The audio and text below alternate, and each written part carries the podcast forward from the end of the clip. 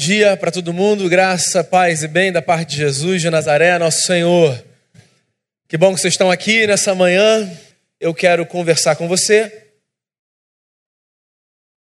a partir do texto sagrado não como a Bíblia, mas sagrado no sentido de importante.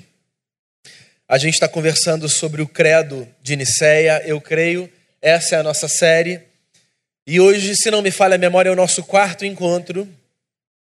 E eu quero conversar com você sobre a pessoa do Espírito Santo. Queria que a gente começasse lendo o documento. O Credo de Nicéia é um documento que foi formulado por 381 bispos na cidade de Nicéia no ano de 325 depois de Cristo. Um documento balizador da nossa fé. Ele diz assim: olha só o texto. Creio em um Deus, Pai Todo-Poderoso, Criador do céu e da terra, e de todas as coisas visíveis e invisíveis, e em um Senhor Jesus Cristo, o unigênito Filho de Deus, gerado pelo Pai antes de todos os séculos, Deus de Deus, luz da luz, verdadeiro Deus de verdadeiro Deus, gerado, não feito, de uma só substância com o Pai pelo qual todas as coisas foram feitas, o qual por nós, homens, e por nossa salvação, desceu dos céus. Foi feito carne pelo Espírito Santo da Virgem Maria, e foi feito homem, e foi crucificado por nós, sob o poder de Pôncio Pilatos. Ele padeceu e foi sepultado, e no terceiro dia ressuscitou, conforme as Escrituras, e subiu ao céu e assentou-se à direita do Pai, e de novo há de vir com glória para julgar os vivos e os mortos, e o seu reino não terá fim. E no Espírito Santo, Senhor e vivificador, que procede do Pai e do Filho, que com o Pai e o Filho conjuntamente é adorado e glorificado, que falou através dos profetas. Creio na Igreja una, universal e apostólica Reconheço um só batismo para a remissão dos pecados e aguardo a ressurreição dos mortos e da vida do mundo vindouro. Amém. Amém? Amém. Esse é o nosso texto. Creio no Espírito Santo. A gente estava cantando ainda há pouco. A última música que a gente cantou, no seu refrão dizia assim: Santo Espírito, és bem-vindo aqui. Vem inundar, encher esse lugar. É o desejo do meu coração sermos inundados por tua glória. Do que, que a gente está falando quando a gente faz uma oração e a gente invoca a presença de um Espírito que a gente chama de Santo e a gente pede a Ele que inunde a nossa vida e que derrame sobre a gente a sua glória. Do que, que a gente está falando quando numa oração ou numa canção, ou quando a gente lê um texto sagrado, porque bíblico, ou sagrado porque belo, e nele a gente pede a essa presença divina que preencha a nossa vida. Quem é o Espírito Santo? Como é que ele age na nossa vida? Por que, que a gente fala com ele? Por que, que a gente diz assim para as pessoas? Eu não sei descrever, mas parece que eu senti uma presença boa, doce, santa. A linguagem religiosa ela é curiosa, porque parte da nossa fala é decifrável, é inteligível. Parte do nosso discurso pode ser apreendido com a razão. Mas outra parte da nossa fala é muito intangível, muito mística.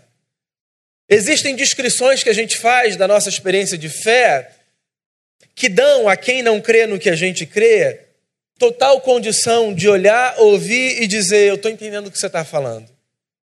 Quando a gente fala de amor, quando a gente fala de perdão, quando a gente fala de justiça, quando a gente fala de bondade, quando a gente fala de ordem, e de muitos outros temas, eu fico com a sensação de que são assuntos que, se postos sobre a mesa, dão a qualquer pessoa de qualquer confissão de fé ou não condição de entender do que a gente fala. No entanto, existem temas do nosso universo que são muito particulares. Existem experiências que a gente descreve de vida e que a gente fica com a sensação de que se a gente tiver que descrever para uma pessoa que não professa a nossa fé, ela vai fazer uma leitura muito distante daquilo que a gente intencionou dizer quando a gente disse o que a gente disse. E eu não sei você, mas eu fico com a impressão de que quando a gente fala do Espírito Santo, a gente toca uma dessas áreas da nossa experiência de fé que são de difícil compreensão. Mas ainda assim são áreas da nossa experiência de fé. Eu creio no Espírito Santo. É o que diz o documento, é o que eu digo enquanto indivíduo, e é o que eu acho que a gente deve dizer enquanto comunidade. Quem é o Espírito Santo? No livro de Gênesis, no seu primeiro capítulo, no seu segundo versículo, Moisés, o seu autor, diz que antes de Deus trazer à existência todas as coisas, havia trevas e o Espírito de Deus pairava sobre as águas. Literalmente, a expressão que a gente traduz por espírito significa sopro, fôlego. O que significa que quando a gente fala sobre o Espírito de Deus, o que a gente está dizendo é que a gente acredita que existe no ser divino uma força que atua como sopro como vento, como fôlego. A gente pode descrever Deus de muitas formas. Uma das formas pelas quais a gente descreve Deus é: Deus é esse vento que sopra. Isso é belo, é poético, isso leva a gente para muitas direções. Por exemplo, quando eu penso em Deus enquanto um sopro, eu penso também que Deus, em alguma medida, é essa força misteriosa que vem de um lugar que a gente não sabe qual é, e que vai para um outro lugar que a gente não sabe qual é, e que passeia sem que a gente tenha sobre ele controle. A gente gosta de controlar, né? A sensação de que as coisas estão na palma das nossas mãos, ela nos dá uma sensação de tranquilidade muito grande. Hoje de manhã, na reunião de oração, antes do culto, por sinal, eu queria convidar você. Todo domingo, nove horas, a gente está ali embaixo, reunido, orando. Antes do culto, enquanto a gente se reunia e orava, uma das coisas que a gente pediu em oração foi: Deus, que a vida de todo mundo aqui nesse domingo esteja na palma das tuas mãos. A gente gosta dessa sensação, né?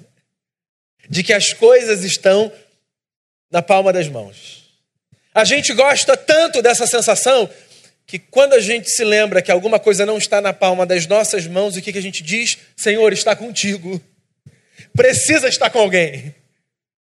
Precisa estar em algum lugar. A gente precisa sentir que alguém controla, que alguém governa. E para a gente, Deus governa tudo. Mas quem governa Deus? Deus é ingovernável. Deus é um sopro. Deus é fôlego. Deus é como um vento.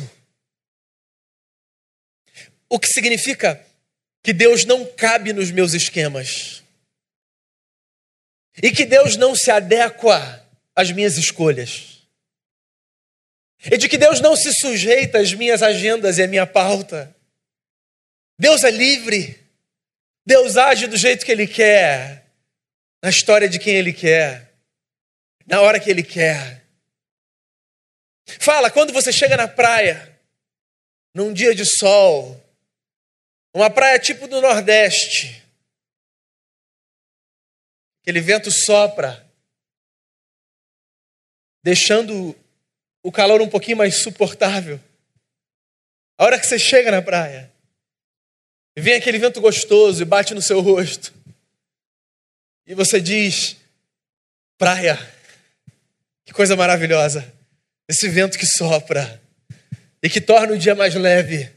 Sabe quando você sobe uma montanha e você chega lá em cima e diferente de lá de baixo, um vento sopra de algum lugar e te traz uma espécie de refrigério. E você diz montanha. Sabe quando você está em janeiro, no Rio de Janeiro, 49 graus, com roupa de trabalho. Você entra numa loja, você não vai comprar nada, você só para na porta para ver aquele vento na sua cabeça. O vendedor sabe que você não vai comprar nada. Ele até te aborda, você diz: Não, estou só dando uma olhadinha. Você nem entra, você só parou na porta. Vem um vento na sua cabeça. Você diz: Loja. Você vai embora, obrigado. Depois eu volto. Esse vento que aparece, que traz renovo. O vento é uma das coisas mais fascinantes da vida. Deus é um vento, espírito, fôlego, uma força. Um vento que sopra e que sopra não apenas para que as coisas estejam em movimento, mas que sopra também para dar às coisas vida. O Espírito Santo é o vivificador. É, porque é assim, as coisas existem, mas não necessariamente há vida nas coisas que existem. Quando Moisés descreve a criação do mundo, por exemplo, ele diz que quando Deus fez tudo o que Deus fez, num determinado momento, Deus fez dois bonecos de barro. Essa é a descrição poética de Moisés. E esses bonecos de barro que Deus fez, homem e mulher, foram trazidos à existência de forma plena quando sobre eles foi soprado um fôlego, o sopro divino. Moisés diz assim no texto: Deus fez homem e mulher e Deus soprou neles o fôlego da vida, e então eles viraram alma vivente. Então, para a gente, a vida acontece quando, sobre os bonecos de barro que somos nós, um sopro divino é soprado.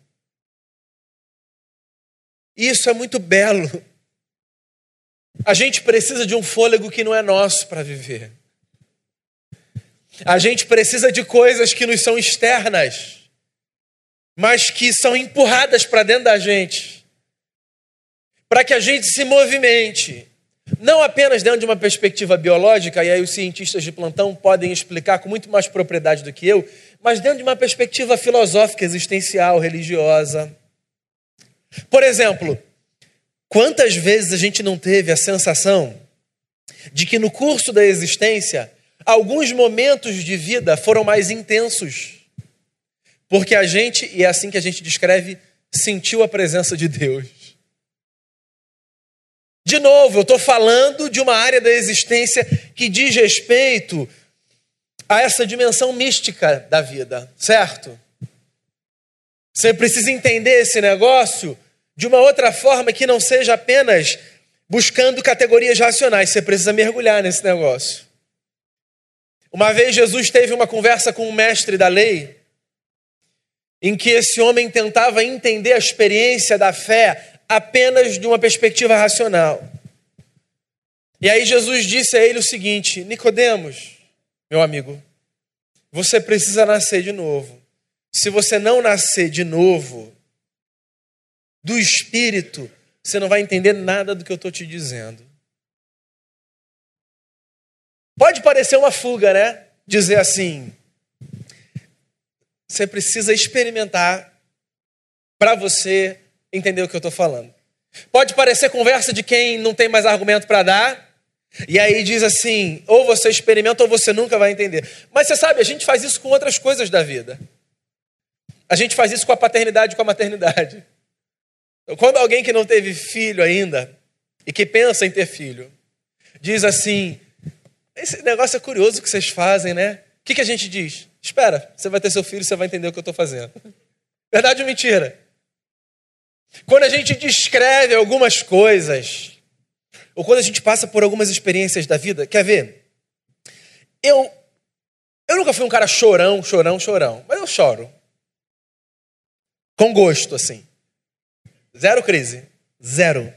Mas, por exemplo, eu não chorava tanto vendo algumas coisas na televisão até que meu primeiro filho nascesse. Hoje eu vejo alguns comerciais e falo, Jesus, que coisa linda. É um comercial, você entende? Até uma criança ali. Pronto. É verdade ou é mentira? E é engraçado porque eu vejo, eu vejo, por exemplo, eu vejo meu filho de nove anos. Se tiver do meu lado, fala assim: pai, você está chorando? Essa era a minha fala. Ele roubou de mim essa fala. Você está chorando? Televisão. Isso é tudo de mentira, tem gente filmando ali. Mas toca! Não é?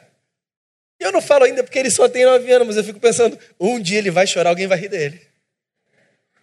Porque, olha aí, não é, Josué? é, tô aqui, pronto, acabei minha mensagem, não preciso de mais nada. Pronto, tá posto. Porque existem coisas que a gente só explica dizendo: experimenta esse negócio. E essa vida que o Espírito Santo dá é de um tipo que a gente explica pouco, que a gente entende quando a gente experimenta. Porque a gente acredita que o Espírito de Deus é o vivificador. Ou seja, a gente é de um povo que crê que coisas que existem ganham qualidade de vida quando são tocadas por esse sopro divino que passa por aí. E aí, quando a gente fala de coisas que existem, mais do que coisas outras, a gente está falando de coisas, nós. Nós somos de um povo que acredita que a existência de um indivíduo ganha qualidade quando a gente se permite ser sensível a esse sopro divino que passa de um lado para o outro e que nos toca e que nos preenche. O que eu estou querendo dizer para você nessa manhã é que parte da nossa experiência de fé passa por acreditar na necessidade de uma experiência mística que leva a gente a se permitir ser preenchido por alguma coisa que está fora do nosso controle e que dá qualidade para a nossa vida e que pode mudar o curso da nossa existência. A cristandade é formada há dois mil anos por muitas tradições. Por exemplo, dentro da cristandade nós somos protestantes e nesse mês comemoramos 502 anos de início de reforma protestante. Dentro do protestantismo, nós somos os de tradição calvinista. Fazemos parte desse grupo. Dentro do calvinismo, nós somos presbiterianos. Dentro do presbiterianismo, nós somos Igreja Presbiteriana do Brasil. Dentro da IPB, nós somos Igreja Presbiteriana do Recreio. Percebe que só nessa minha fala a gente é lembrado de que a igreja é muito maior do que o nosso gueto. Então, cada gueto tem costumes, culturas particulares. O nosso gueto faz parte de uma tradição que, se tiver de enfatizar menos uma experiência, enfatiza menos a experiência mística com o Espírito Santo. É uma característica nossa. Não que a gente não acredite, não que a gente não fale dele, não que a gente não ore a ele, mas é que nós somos de uma tradição que diz assim: Bem-vindo, Espírito Santo. Só me diz o que o senhor vai fazer, viu? É nossa tradição, não, não é nossa tradição. Mas há outras tradições, tantas cristãs, Há tradições que têm outras ênfases, que não são melhores nem piores do que as nossas, são outras ênfases. Que, por exemplo, das pessoas trinitárias, Pai, Filho e Espírito Santo, talvez se dediquem mais ao Espírito Santo. Dizendo, venha Espírito Santo, venha de qualquer jeito, venha, venha e faça algo. Se o Senhor não fizer uma bagunça, eu não vou entender que é o Senhor. Há outras. Eu olho para as muitas tradições e eu fico me perguntando de forma muito utópica, muito ingênua, mas eu sou um sonhador.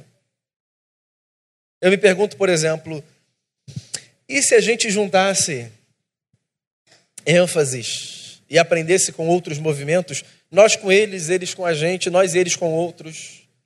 E se nós aprendêssemos o que há de melhor com as tradições, irmãos e irmãs, que não são do nosso gueto e são de outros, e tem muito a nos ensinar acerca de muita coisa na experiência da fé.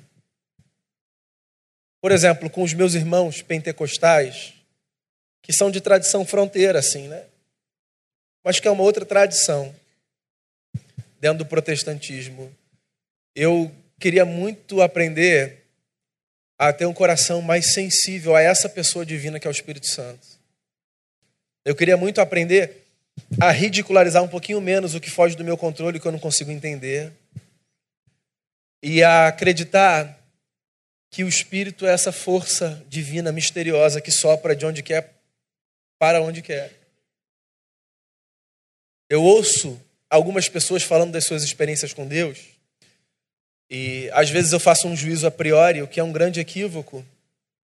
E às vezes eu me dou conta de que eu deixo de experimentar na minha vida com Deus algumas coisas que eu não experimento, porque sim, cada um faz parte de uma tradição e a gente tem uma tendência muito equivocada de tratar a nossa tradição como absoluta nas suas leituras.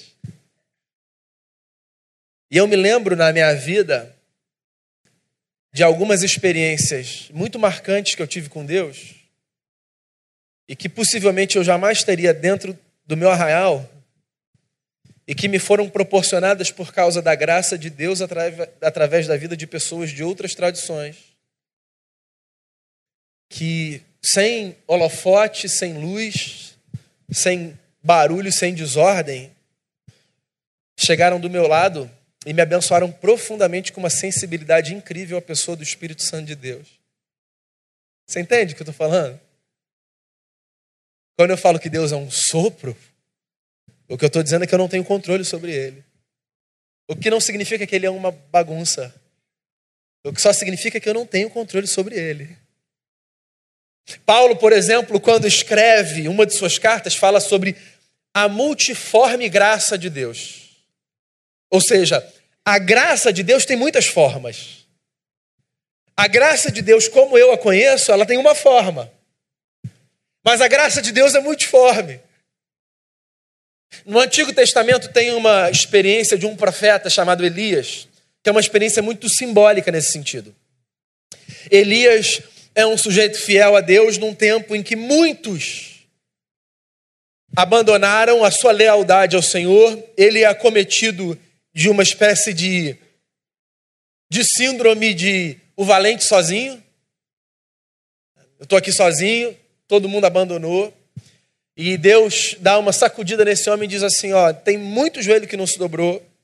No contexto dessa experiência, tem uma hora que Elias pede a Deus para falar com ele e muitas manifestações naturais acontecem naquela hora. Em todas elas, Elias tem a sensação de que é Deus que está falando. E aí o texto diz assim: Mas não era o Senhor. Não era o Senhor, não era o Senhor. E aí, o texto é longo, mas encurtando o texto, o que acontece é que, na última manifestação, que não era a que o Elias imaginaria ser a manifestação a partir da qual Deus falaria com ele, Deus fala. Qual é o espírito do texto? O espírito do texto é a lembrança de que Deus é imprevisível. De que às vezes a gente olha para um lado dizendo Deus vem dali. Mas porque Deus é como um vento que sopra, às vezes ele está soprando daqui. E se eu não tenho sensibilidade para discernir esse sopro, Às vezes eu deixo de ver o que Deus está fazendo, porque eu tenho certeza que Deus só fala segundo a minha tradição, segundo a minha forma, segundo os meus esquemas, segundo a maneira como eu acredito que Deus fala. Mas a gente não está dizendo que a gente acredita no Espírito Santo? Então o que a gente está dizendo é que a gente acredita que Deus é um fôlego que está aí soprando sobre a nossa vida, desconstruindo os nossos esquemas, enfraquecendo as nossas certezas, tirando as nossas sandálias, fazendo a gente ter mais reverência diante do sagrado, porque o sagrado sempre é, em alguma medida, aquilo que a gente não consegue controlar. O sagrado sempre é uma experiência misteriosa de um Deus que não se permite ser controlado, é maior do que a gente e que dá vida. Está aí uma forma de você discernir esse fôlego.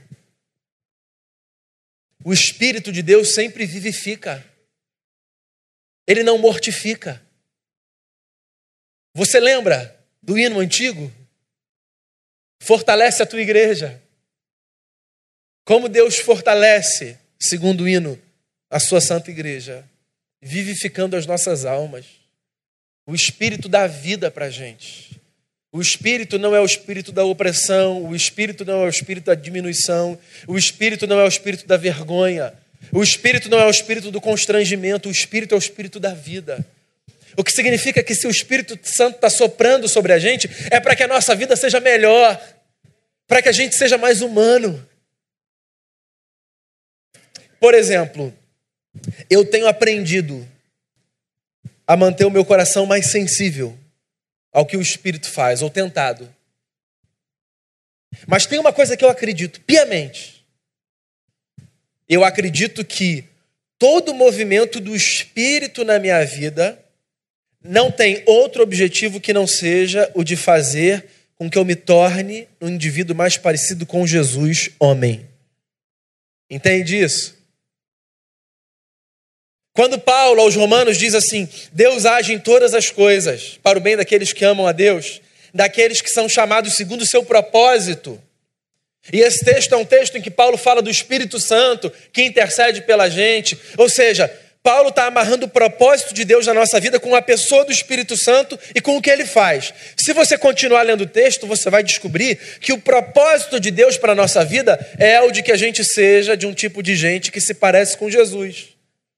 Então, meu amigo e minha amiga, isso me faz acreditar que sempre que o Espírito age em mim, ele age em mim para que eu me pareça com Jesus. E sempre que o Espírito age em você, ele age em você para que você se pareça com Jesus.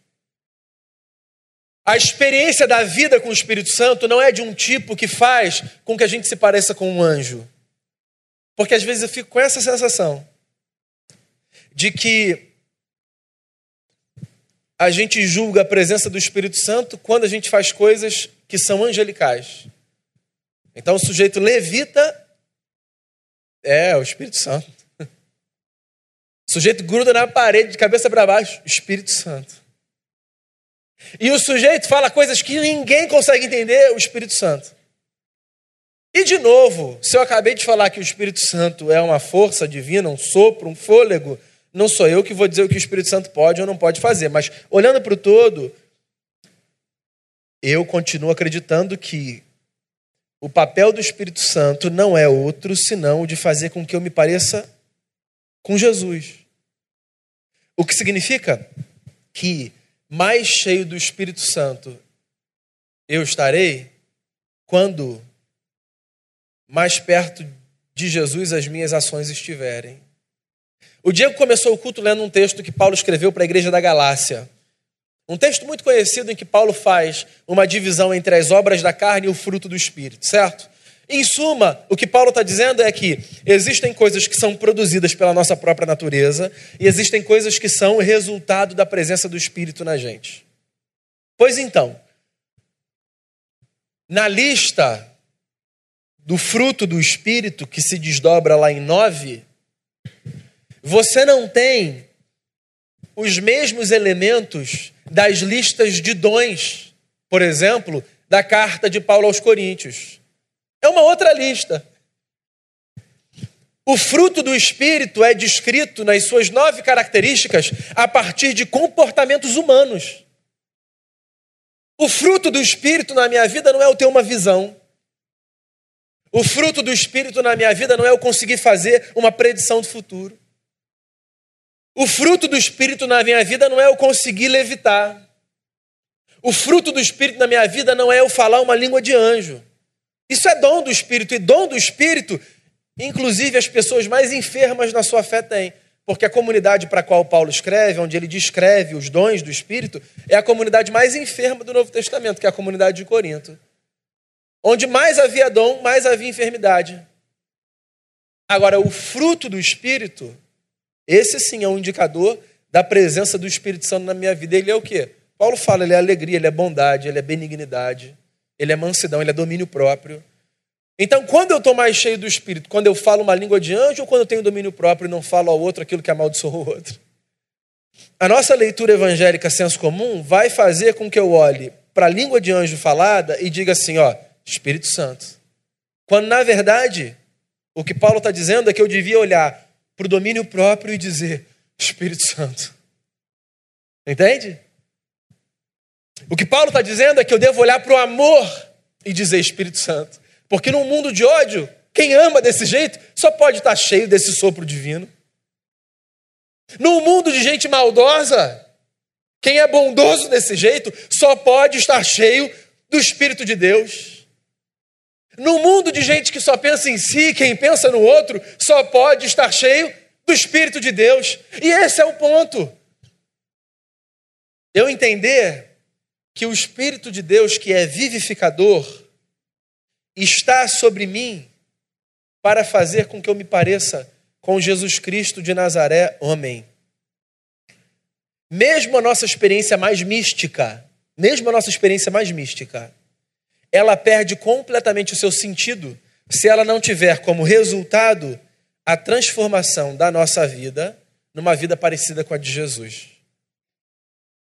Eu me lembro do pastor Caio Fábio, num dos muitos livros que ele escreveu na década de 90, tentando discernir alguns movimentos místicos que aconteciam nos nossos arraiais na década de 90. E veja bem, eu não estou fazendo nenhum juízo sobre os movimentos aqui. Tentando discernir os movimentos, o Caio escreveu um livro muito provocador, no qual ele dizia coisas do tipo: talvez você se identifique se você é um cristão pré-década de 90. De que adianta cair no espírito se ao me levantar eu continuar caminhando de forma torta? E de que adianta um dente de ouro, lembra? Se ao abrir a minha boca eu continuar falando aquilo que amaldiçoa? E de que adiantam línguas tantas se ao falar o meu próprio idioma eu fale para destruir quem o entende. E o Caio, com a sua genialidade, começou a fazer uma série de provocações, lançando uma pergunta que é: de que adianta uma espiritualidade indecifrável que não tem como resultado a transformação da nossa vida numa vida semelhante à vida de Jesus de Nazaré? O Espírito, sopro divino, vivificador, é adorado com o Pai e com o Filho. O que significa que eu adoro o Espírito Santo quando eu demonstro com a minha vida que por causa da presença dele eu me pareço com Jesus Cristo, homem. E aí o credo termina essa parte dizendo assim: o Espírito é aquele que fala através dos profetas. Profeta barra profetiza, amigos e amigas tem muito menos a ver com videntes e muito mais a ver com gente que consegue chamar a si e aos outros para o caminho da verdade. Você sabe quando eu sou um profeta? Não é quando eu digo, eis que te digo, varão. E aí continuo. No tu ou no vós. Que a gente nunca usa no nosso Aqui no Rio, pelo menos, não da maneira certa. Mas aqui no vocabulário evangélico é um tu, um voz, aí é Deus falando, até arrepio. Meter um voz é Deus. Não é quando eu ajo assim que eu sou profeta. Pode, olha só. Só para guardar a coerência com a minha fala desde o início. Você sabe, pode até ser. Pode acontecer a predição. Pode acontecer, acontece. Mas na Bíblia, e essa é a minha referência, a voz profética preditiva, ela é extemporânea se comparada com a voz profética que chama o caminho, que chama o povo para o caminho da verdade. O profeta, na Bíblia, ele é muito menos preditivo, futurista, e ele é muito mais, gente, o caminho é esse, a gente não está vendo? Vamos viver aqui. Moisés já falou. O profeta é o que chama os olhos do povo para a verdade do evangelho. Esse é o profeta. Essa é a profetisa. O homem e a mulher que dizem assim: segundo aquilo que a gente acredita está errado, vamos voltar, o caminho não é esse, o caminho não é esse. E eu ajo de maneira profética quando com a minha vida eu digo assim, com todo o amor e respeito, o caminho não é esse. Não vamos seguir naquela direção. O caminho não é esse. Tudo isso tem a ver com, com a presença do Espírito Santo na nossa vida. Eu creio no Espírito Santo. Eu preciso do Espírito Santo. Sem o Espírito Santo, eu volto a ser um boneco de barro. Eu preciso do fôlego divino que me encha. Eu preciso discernir os sinais desse Deus que sopra. Que hora vem daqui, eu acerto, mas que hora vem de lá. Eu preciso entender que Deus é maior do que eu. E que tudo que Deus deseja fazer ao soprar esse vento sobre mim é me encher de um tipo de vida que faz com que as pessoas olhem para mim e digam assim: Jesus, né? E que isso é para que Jesus seja adorado. E para que a gente assuma um lugar que é o lugar da igreja. Semana que vem a gente vai falar sobre a igreja. Mas deixa eu dar um spoiler. Você já sabe. A igreja não é a comunidade do entretenimento. A igreja não é a comunidade da moda. A igreja não é a comunidade da autoajuda. A igreja não é a comunidade da filosofia. A igreja não é a comunidade do sofisma. A igreja é uma comunidade profética que vive de uma tal maneira que as pessoas dizem assim: tem um vento soprando por aí. E esse vento é bom. E esse vento vem do céu. E esse vento traz vida. Eu queria que a gente encerrasse cantando de forma bem suave a última música que a gente cantou. E que a gente dissesse: Santo Espírito, és bem-vindo aqui. Venha inundar encher esse lugar. Esse é o desejo do meu coração. Ser inundado pela tua glória. Que Deus enche o nosso coração nessa manhã. E que Ele encha de um jeito que a gente perceba que não há nada para a gente que faça mais sentido do que todos os dias de manhã dizer assim: Deus, enche a minha vida. Eu aprendi isso com um líder pentecostal, de quem eu tenho possivelmente todas as discordâncias do ponto de vista teológico, mas que um dia lançou uma frase que é o óbvio, mas é aquele óbvio que quando vira a chave, ele disse assim: que a gente pode acordar todo dia e dizer: Bom dia, Espírito Santo, seja bem-vindo. Eu acho que a gente pode acordar todo dia e dizer: Bom dia, Espírito Santo, seja bem-vindo. A casa é sua. Eu acho que o nosso dia pode ganhar outra cor, outro contorno. Se todo dia de manhã, todo dia de manhã. Eu acho que isso resume a minha fala nessa manhã, tá? Se eu tiver fazer um pedido a você, nessa semana, todo dia de manhã, diga assim, ó, bom dia, Espírito Santo de Deus. Seja bem-vindo, a casa sua. Entre. Entre.